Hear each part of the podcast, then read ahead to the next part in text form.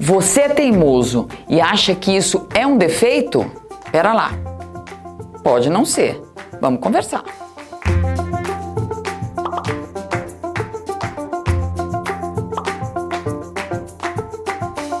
A teimosia quase sempre é vista como uma vilã, mas pode não ser bem isso.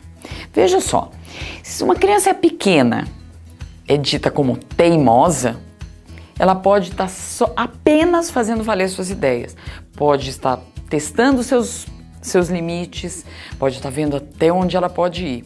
Um jovem muito teimoso pode ser também um jovem persistente, aquele que não abandona suas ideias, aquele que não abandona sua opinião. No entanto, quando a teimosia ultrapassa alguns limites e se torna um impeditivo de crescimento, aí sim ela pode ser vista com cuidado. Então, quando é, a, a, sua opinião se faz valer frente a de todos os outros, quando eu tenho valores que são imutáveis, mesmo é, tendo tantos elementos me dizendo que não, aí é sinal de alerta, porque aquela teimosia, sim, pode te prejudicar. Então, qual o papel do adulto nisso tudo?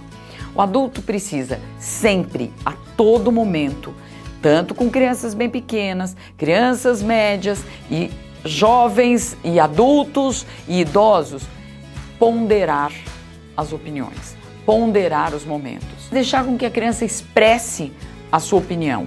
E expressar a sua opinião, é, ter espaço para isso, faz com que a criança consiga também dar espaço para outras opiniões.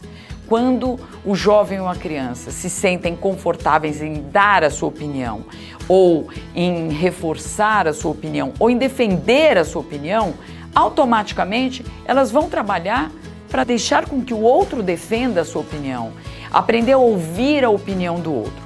Eu acho que uma das grandes é, competências de hoje é o saber ouvir.